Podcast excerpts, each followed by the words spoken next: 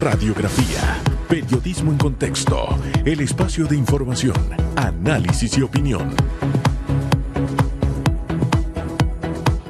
¿Qué tal? ¿Qué tal? Muy, pero muy buen día. Bienvenido, bienvenida. Hoy es viernes y le voy a decir una cosa. O sea que hay días que a uno le cuesta un poquito más levantarse, ¿no? A mí me fue bien con la vacuna, AstraZeneca. Lo que sí me dio fue un sueño y esta mañana todavía tenía sueño.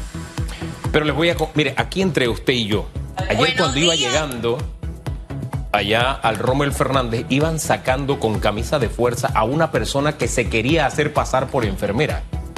No les voy a decir quién era. Pero yo tenía el temor de que esa persona no estuviera aquí esta mañana, entonces por eso vine, ¿no? Entonces que alguien se quería hacer pasar por enfermera para vacunarme a mí. Y me amenazó públicamente con vacunarme así, con ese cariño tan especial que ella tiene, ¿no? Bueno, para que usted tenga la información fresca, con camisa de fuerza. No, ¿dónde le iban sacando? Yo le pregunto a mi hija que me acompañó, ahí está el live, eh, eh, y usted verá. Yo, ¿quién vaya? Y dice, no, que mira, y me explicaron en detalle. Qué bueno que ya esté libre. Perdón, que esté aquí, Susan. Yo no llegué al Rommel. No, no, llegó, no pudo. Yo no pude llegar yo vi que la sacaron. Estuve en una reunión que me tardó tiempo y luego salí para otra y no me podía conectar y tuve que estacionarme en un supermercado de la localidad. Yo vacuné a todos los de tu mañana. ¿En serio? A todos los. Mire, si yo pudiera ponerme la vacuna de AstraZeneca, yo me la pusiera. De verdad, sin miedo y sin temor. Por favor. Ahí estaba regañando a Daniel Vargas en el camerino que, que sí, que me amenazaron, que esto, que no puedo vacunarme, que.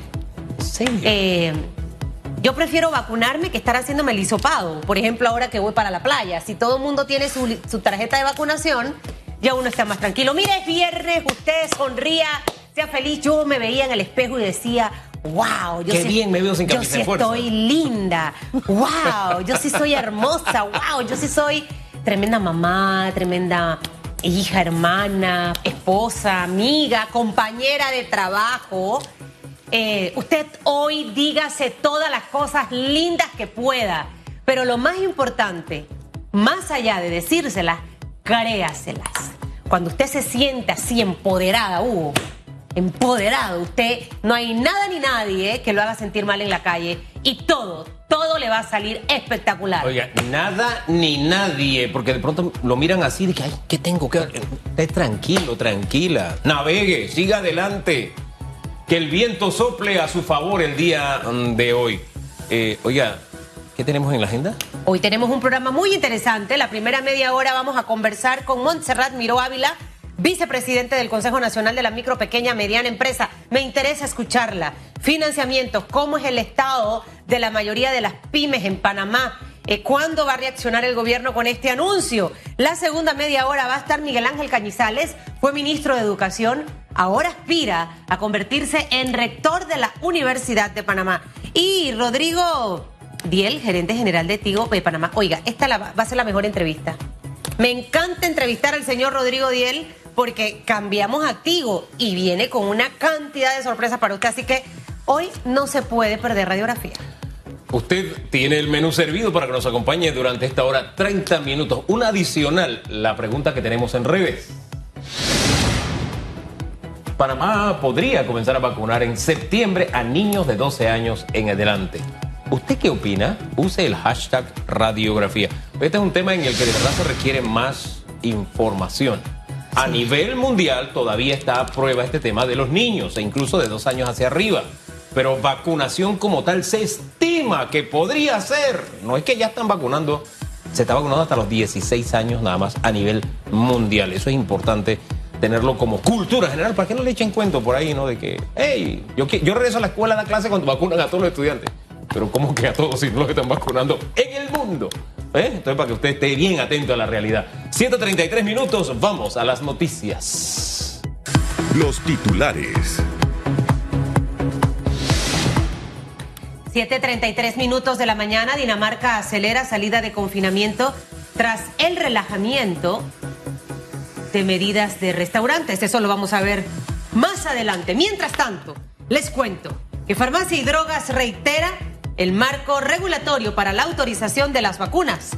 La directora nacional de este departamento, el MINSA, Elvia Lao, precisó mediante un comunicado que las empresas privadas que deseen importar vacunas deben cumplir con todos los requisitos para registrarlas. Aclaró que aún no cuentan con certificado de libre venta. Lau indicó que se está evaluando la viabilidad de aceptar la cooperación de la empresa privada para la aplicación.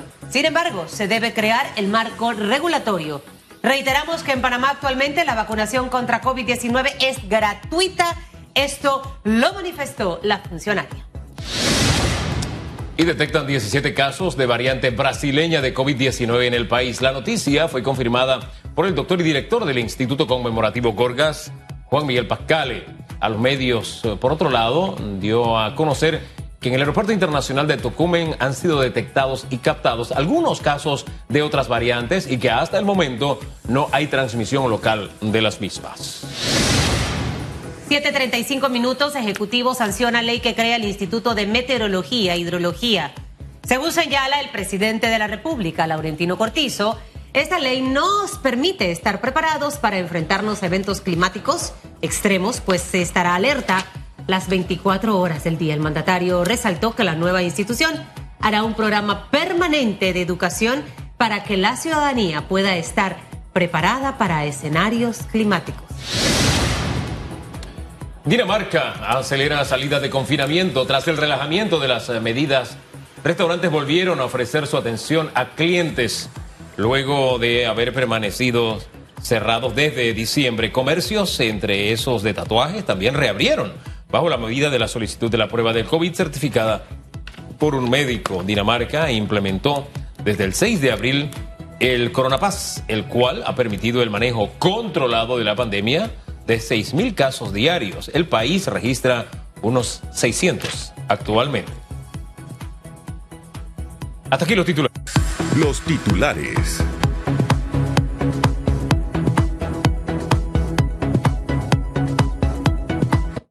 Yo que tengo ese pequeño delay del sueño, ¿no? ¿A usted no le pasa lo mismo? Se queda así como que... No, a mí eso no me pasa. No, ¿a usted qué le pasa cuando tiene sueño? Eh, me duermo. Yo comienzo a hablar al revés y me dice Berta, mejor duérmete. Pero en fin, usted no se duerma, que lo que viene es O a lo importante. mejor dormido empieza a confesar. Mire, eh, Yo vamos me a... confieso despierto. Vamos a conversar esta mañana con Montserrat Miro Ávila, eh, vicepresidente del Consejo Nacional de la Micro, Pequeña y Mediana Empresa. Estaba a la espera de ver el rostro, Montserrat, porque dije, ¿será hombre o será mujer? Como decía vicepresidente, pero me, menudo. me encanta que sea una mujer porque las mujeres empresarias para mí tienen un triple valor. Y le cuento por qué. Porque es la mujer que está en- atendiendo su casa, su familia, sus hijos, pero también está metida en el negocio. Y después de esta pandemia, las mujeres han llevado una carga muy pesada en, estos, en este último año. Y todavía al sol de hoy converso con muchas empresarias que me dicen, Susan, creo que voy a cerrar. Ayer recibí un chat, voy a cerrar por un mes, voy a ver qué pasa, voy a sacar las cosas del local a la espera de financiamientos, a la espera probablemente de anuncios de flexibilización en, en el tema de los, de los documentos, de los pagos que hay que hacer al Estado. Pero esto no, no aparece, Montserrat. Y me gustaría que esta mañana usted, que vive y está de cerca con, con esas micro, pequeñas empresas, nos hable de cuál es la realidad de un sector tan importante que aporta al Producto Interno Bruto. Buenos días, Susan. Buenos días, Hugo. Hola. Eh, antes que nada, muchas gracias por la oportunidad que nos dan. Eh, nosotros, como empresarios, somos, formamos parte de la industria del entretenimiento, una industria que todavía permanecemos cerrados. Eh, 14 meses cerrados, 14 meses sin generar ingresos, más sin embargo, hemos tenido la oportunidad de eh, ser acogidos en el Ministerio de Cultura para una mesa de negociación con el gobierno y nos están dando un trato bastante favorable. Eh, ¿Por qué digo un trato favorable? Porque hemos tenido reunión con cinco ministros, lo cual significa que le importamos al gobierno. Esta pandemia no ha sido nada fácil. Eh, no ha sido fácil para los micro, pequeños y medianos empresarios que nos hemos levantado con un sacrificio más allá de un sacrificio normal. Eh, en mi caso personal, tengo 25 años en mi empresa, soy madre soltera, tengo dos hijos, uno, una que se graduó en plena pandemia de doctora y mi hijo pequeño que está terminando este año de nutricionista. Ustedes se imaginan el haber cerrado el 10 de marzo del 2020 la empresa sin un ingreso fijo para mantener mi familia. Ha sido una situación bastante difícil y así como empresarios, imagínense todo la gama de personas que están alrededor nuestro, alrededor de la industria del entretenimiento, que son micro y que viven del día a día. Esa, ese es el, sector que a nosotros nos preocupa, al igual que nuestros colegas de la mediana y pequeña empresa. Ahora, eh, este lunes el sector privado presentó un portafolio de 47 propuestas al gobierno. Parece que ahora el sector privado y el gobierno ya comienzan a hablar el mismo idioma. Esa es una buena noticia, pero para la reactivación del sector que usted representa, ¿qué hay en ese paquete específicamente? Ok, nosotros en la mesa que tenemos actualmente de negociación, eh, tenemos que estar claros que nada más llevamos 10 días en esta mesa eh, hemos presentado unas solicitudes. Primero, la responsabilidad de realizar una reapertura gradual con los debidos protocolos de bioseguridad aprobados en forma macro. ¿Por qué en forma macro? en nuestra industria hay muchas personas que les es difícil manipular la tecnología. Entonces, eh, hemos solicitado que estos protocolos sean un estándar que todos debemos seguir que todos debamos velar que se cumplan por seguridad de la ciudadanía, por seguridad de todos nuestros clientes, tanto locales como extranjeros, eh, y poder avanzar en las reaperturas. Nada más llevamos 10 días. Eh, adicional de esta, de esta solicitud de reapertura gradual y protocolos, hemos solicitado eh, un auxilio financiero. ¿En qué se basa el auxilio financiero? El auxilio financiero, eh, estamos viendo el tema de moratoria, pero no una moratoria como empresa o como persona natural, sino una moratoria integral. ¿Qué significa esto? Nosotros como dueño de empresa, eh, la parte comercial, dejamos de percibir ingresos y como personas naturales se nos afecta. ¿Me explico? Entonces, no nos pueden ver, o estamos solicitando que no nos vean, como una burbuja separada de la otra, sino de forma integral. Es decir, Montserrat Miró no es Grupo MB, sino Montserrat Miró es Grupo MB. Eh, y que ambas cuentas, tanto de tarjetas de crédito personales como de empresa, se unan y puedan eh, hacer unos, unos reajustes o unas reactivaciones en la moratoria. Adicional de la moratoria, eh, estamos solicitando préstamos blandos, es decir, con una tasa de interés eh, atractiva, baja, y con la posibilidad de que haya garantía de parte del Estado para nosotros poder optar por estos préstamos, ya que se nos será muy difícil, muy difícil eh, colocar préstamos o solicitar préstamos sin estas debidas garantías por el tiempo tan largo que hemos permanecido cerrados. ¿Qué reacción hay de parte del, gobierno? Porque al final estas propuestas sí son, digamos, nuevas de su sector, pero han sido permanentes, han estado como, como la gota, la gotera ahí durante meses pidiendo exactamente o, prácticamente lo mismo. En el caso de ustedes, ¿qué acogida siente, ha tenido? ¿Qué futuro le ve? Eh, debo ser muy honesta, Hugo. Eh, hemos tocado puertas en reuniones con la superintendencia de bancos la licenciada nos ha atendido muy bien. No hemos sentido un rechazo a nuestras solicitudes. En realidad no hemos sentido un rechazo a nuestras solicitudes. Eh, nos estamos coordinando, ella nos está coordinando una reunión con la banca privada a fin de ver los distintos puntos, las distintas posibilidades, las distintas alternativas.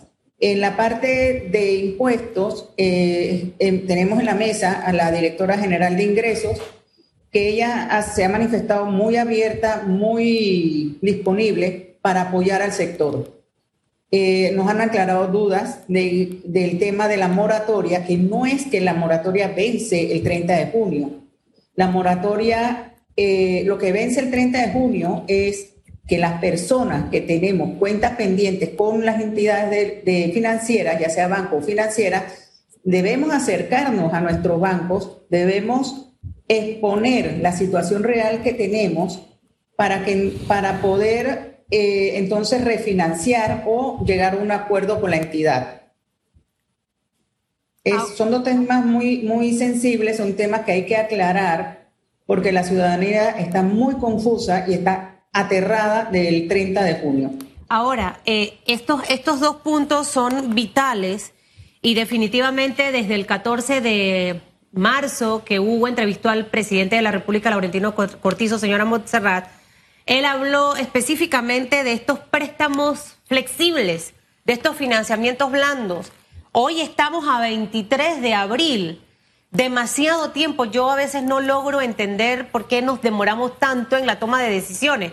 Escuchaba a la señora Inés Sanmal de, de la Superintendencia de Bancos y de la Asociación Bancaria también hablar específicamente de la situación de los bancos, pero algo tiene que ocurrir porque eh, muy bien que estemos ya todos abiertos, que estemos laborando, que estemos trabajando, pero eh, muchas empresas necesitan ese dinero para abrir sus negocios, eh, inyectar la economía, llamar a los colaboradores a trabajar, que la plata se empiece a mover, porque tampoco vale la pena que usted se endeude, abra su negocio y luego no le llega ningún cliente porque no hay liquidez en, la calle. ¿Cómo lograr que esto se haga rápido? Porque si no, más empresas van a cerrar. Y me gustaría saber si ustedes tienen números de, eh, de las micro, pequeñas y medianas empresas que ya definitivamente han cerrado, de ese porcentaje que teníamos en el 2019-2020. Nosotros en el tema de los financiamientos, personalmente hice un ejercicio eh, hace dos días y me mandaron los requisitos para el alivio financiero. En base a ese ejercicio que realicé, lo expuse en la noche del miércoles eh, en la mesa de, negociación al representante del Banco Nacional que se nos asignó.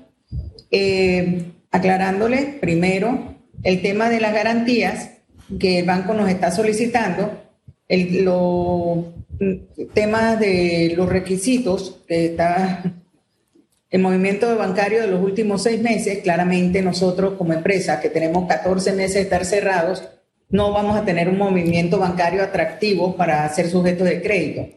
Más sin embargo, eh, se nos aclaró que es sabida la situación de nosotros, por lo cual eso es nada más un requisito. En este punto sí que dejamos claro eh, que necesitamos mayor flexibilidad en lo que es los requisitos para poder tener acceso a estos préstamos.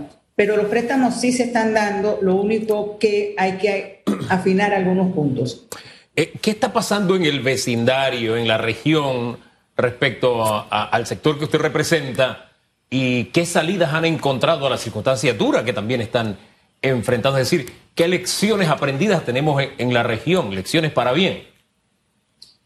Eh, Hugo, le soy muy honesta, nosotros hemos conversado con distintos colegas de otros países y no se ha recibido apoyo del gobierno. Ellos no han recibido apoyo del gobierno, no, les llama poderosamente la atención que nosotros hemos logrado reunir a toda la industria del entretenimiento, a toda la industria, esto es un hecho histórico, jamás toda la industria se había unido con una causa. Aquí estamos nosotros representando en esta mesa a más de 97 gremios, desde Chiriquí hasta Darién, de frontera a frontera a lo ancho y largo del país. Eh, es la primera vez que pasa esto. Nosotros la mesa la tenemos sectorizada, todos unidos en una sola voz, sectorizada para que cada, eh, cada área sepa que está representado en la mesa, más sin embargo todos tenemos la misma ruta de trabajo. Eh, Panamá es la primera, el primer país que ha logrado reunir a toda la industria y es la primer, el primer país que estamos sentándonos con el gobierno para llegar a un entendimiento. Bueno, muchísimas gracias, señora Montserrat. Creo que hay propuestas puntuales. Dos, moratoria y préstamos blandos. Eh, quizás, mire, lo triste es que te cobren un año de municipio y estuviste cerrado. Me tocó hacerlo y eso fue con dolor en el alma. Yo digo, pero Eso no ¿cómo? tiene sentido. No, no tiene lógica, ¿no? Pero cosas que creo que en la mesa tienen que revisarse. La esperamos de vuelta por aquí prontamente y, y a ¿Cómo no? seguir metiéndole empuje y esa actitud positiva porque vamos a salir adelante. Definitivamente que sí. Exactamente. Con el favor de Dios, todos salimos adelante y volvemos a tener a nuestro país. Así será. Gracias, la- Miró Ávila, esta mañana aquí en Radiografía. Bien. 7 de la mañana, 59 minutos. Ya, ah, usted te encuentra ahí absolutamente de todo menos eso. Bueno, eh, ¿qué decirle? Vamos ¿Por qué a la pausa. Le voy a, mire, ahorita en el cambio, para que usted cambie el ánimo, le voy a poner un piropo que me acaban de mandar. ¿Para usted? ¿Un piropo para Sí, usted? un piropo para mí, para que usted vea cómo se piropea un hombre. Pausa y regresamos.